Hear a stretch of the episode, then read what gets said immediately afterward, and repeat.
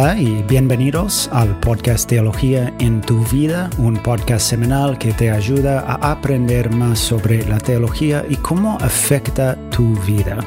Hola Jason. Hola Eric, ¿cómo estás?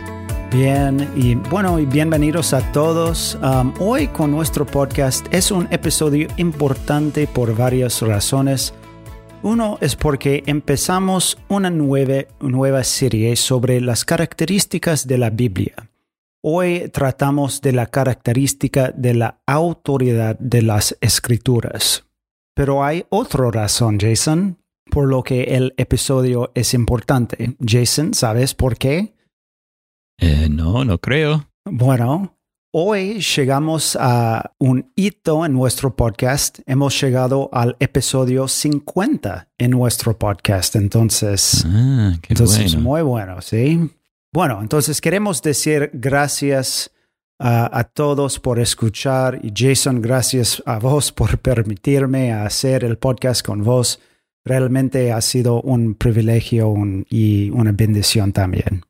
Sí, igualmente. Gracias, hermano. Bueno, Jason, empecemos uh, nuestro episodio sobre la autoridad de la Biblia. Entonces, Bueno, eh, vamos a hablar sobre cuatro características de la Biblia. La autoridad de las escrituras, la claridad, la necesidad y la suficiencia.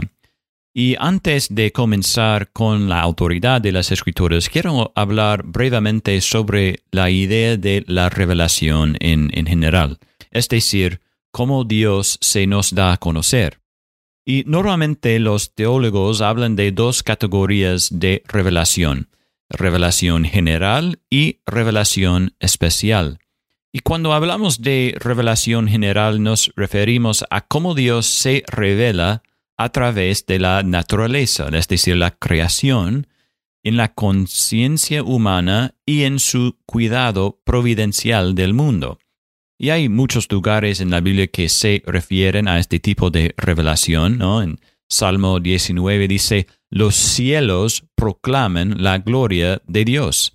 Entonces, mirar la creación nos muestra algo sobre Dios, su gloria, su creatividad, su poder para crear y, y también su sabiduría.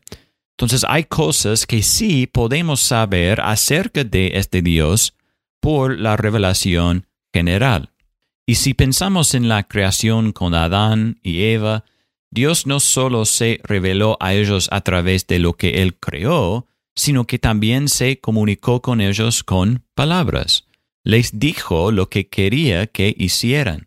Leemos una y otra vez en las Sagradas Escrituras, y Dios dijo. Y eso es lo que lla- llamamos revelación especial. Dios utiliza las palabras para comunicar su voluntad a su pueblo. Y después de hablar de la revelación de Dios a través de la naturaleza, David en el mismo Salmo 19 escribe sobre la palabra de Dios, la ley del Señor es perfecta, que restaura el alma, el testimonio del Señor es seguro, que hace sabio al sencillo. Los preceptos del Señor son rectos, que alegran el corazón. El mandamiento del Señor es puro, que alumbra los ojos. El temor del Señor es limpio, que permanece para siempre. Los juicios del Señor son verdaderos, todos ellos justos. Bueno, ahora tenemos esta revelación especial guardada para nosotros en la Biblia. Tenemos la creación, que es una forma en que Dios puede y se revela a sí mismo, pero no nos ha dejado sin saber su voluntad. La ha revelado claramente en su palabra, es decir, la Biblia.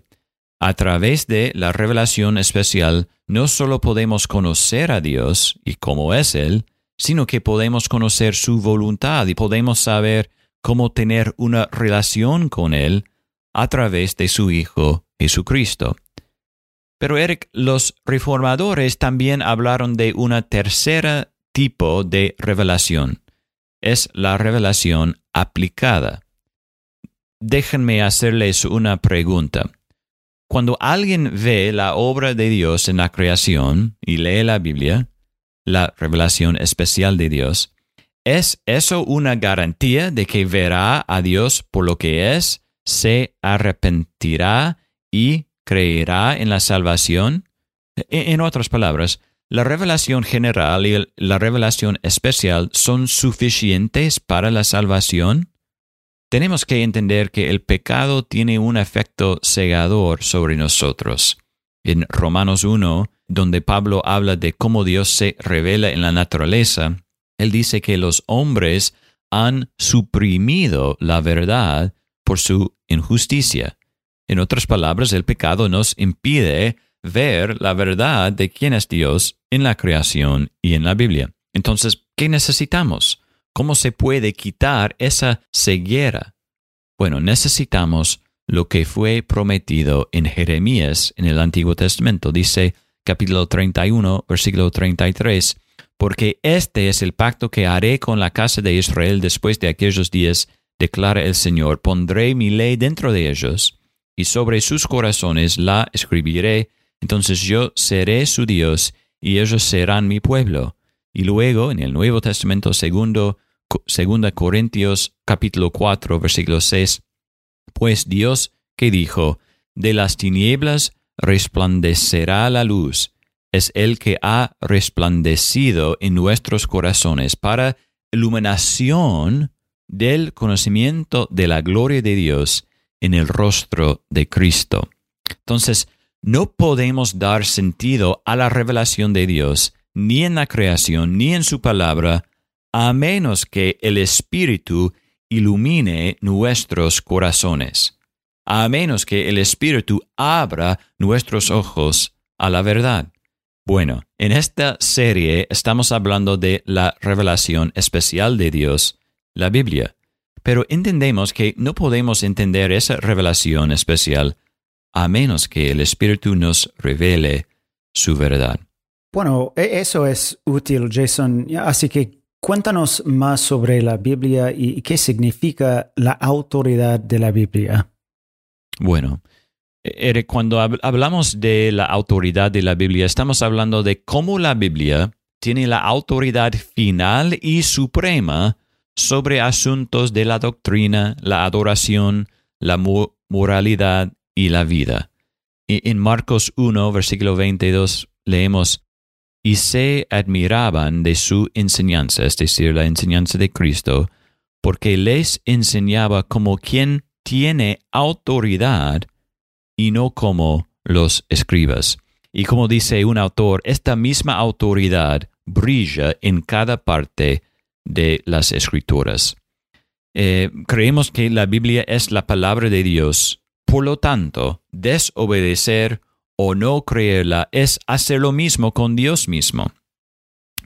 Nuestra respuesta a la Biblia es nuestra respuesta a Dios mismo.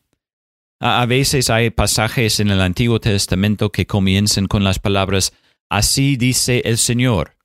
Y es como un orden de un rey, ser obedecido sin desafío ni pregunta, ni pausa.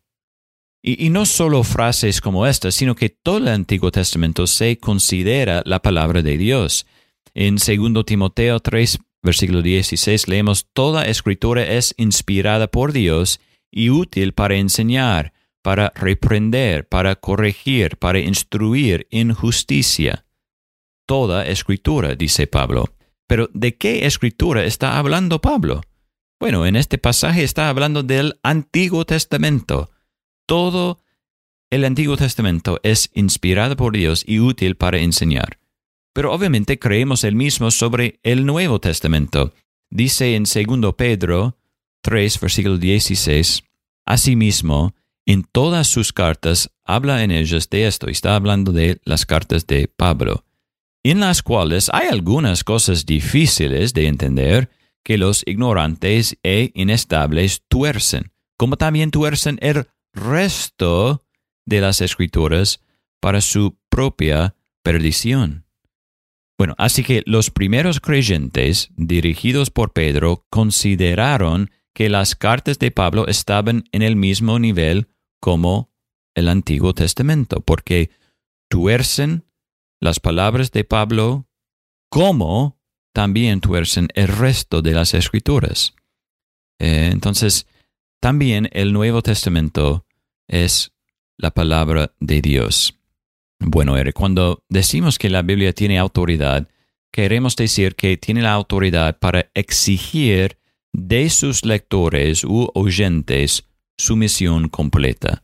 Cuando la Biblia enseña sobre lo que debemos creer o cómo debemos vivir, obliga a nuestra conciencia a obedecer. Nada más puede hacer eso.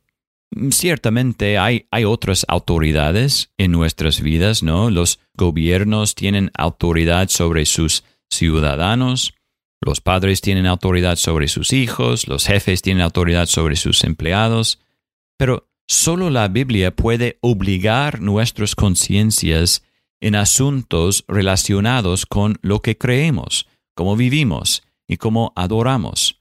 No es nuestra experiencia o la experiencia de otras personas, no es la tradición o la iglesia, no, la Biblia tiene esta autoridad. No juzgamos la Biblia, sino que ella juzga a nosotros y nuestras vidas. Y Eric, acá hay un punto de aplicación. Los verdaderos creyentes quieren obedecer y someterse a la Biblia. Es decir, el pueblo de Dios siempre responde a la palabra de Dios. Ah, bueno, a veces no leemos la Biblia porque tenemos miedo de lo que pueda exigirnos al menos eso demuestra que reconocemos su autoridad, ¿no? Sin embargo, si uno puede leer la palabra de Dios e ignorarla, podría ser una señal de que esta persona no se ha sometido verdaderamente a Cristo como Salvador, porque el pueblo de Dios se somete a la palabra de Dios porque es la misma palabra del Dios del universo. Debe ser obedecido tiene autoridad suprema sobre nuestras vidas. Jason, muchas gracias. Muy claro e importante mientras nos preguntamos quién tiene la máxima autoridad en nuestras vidas. A veces, como dijiste, pensamos que es nuestra experiencia o tal vez la iglesia. Pero como explicaste bien, la palabra de Dios tiene la mayor autoridad sobre todo y debido su autoridad debería motivarnos a la obediencia. Gracias de nuevo por escuchar y hasta la semana que viene con otro episodio con teología en tu vida.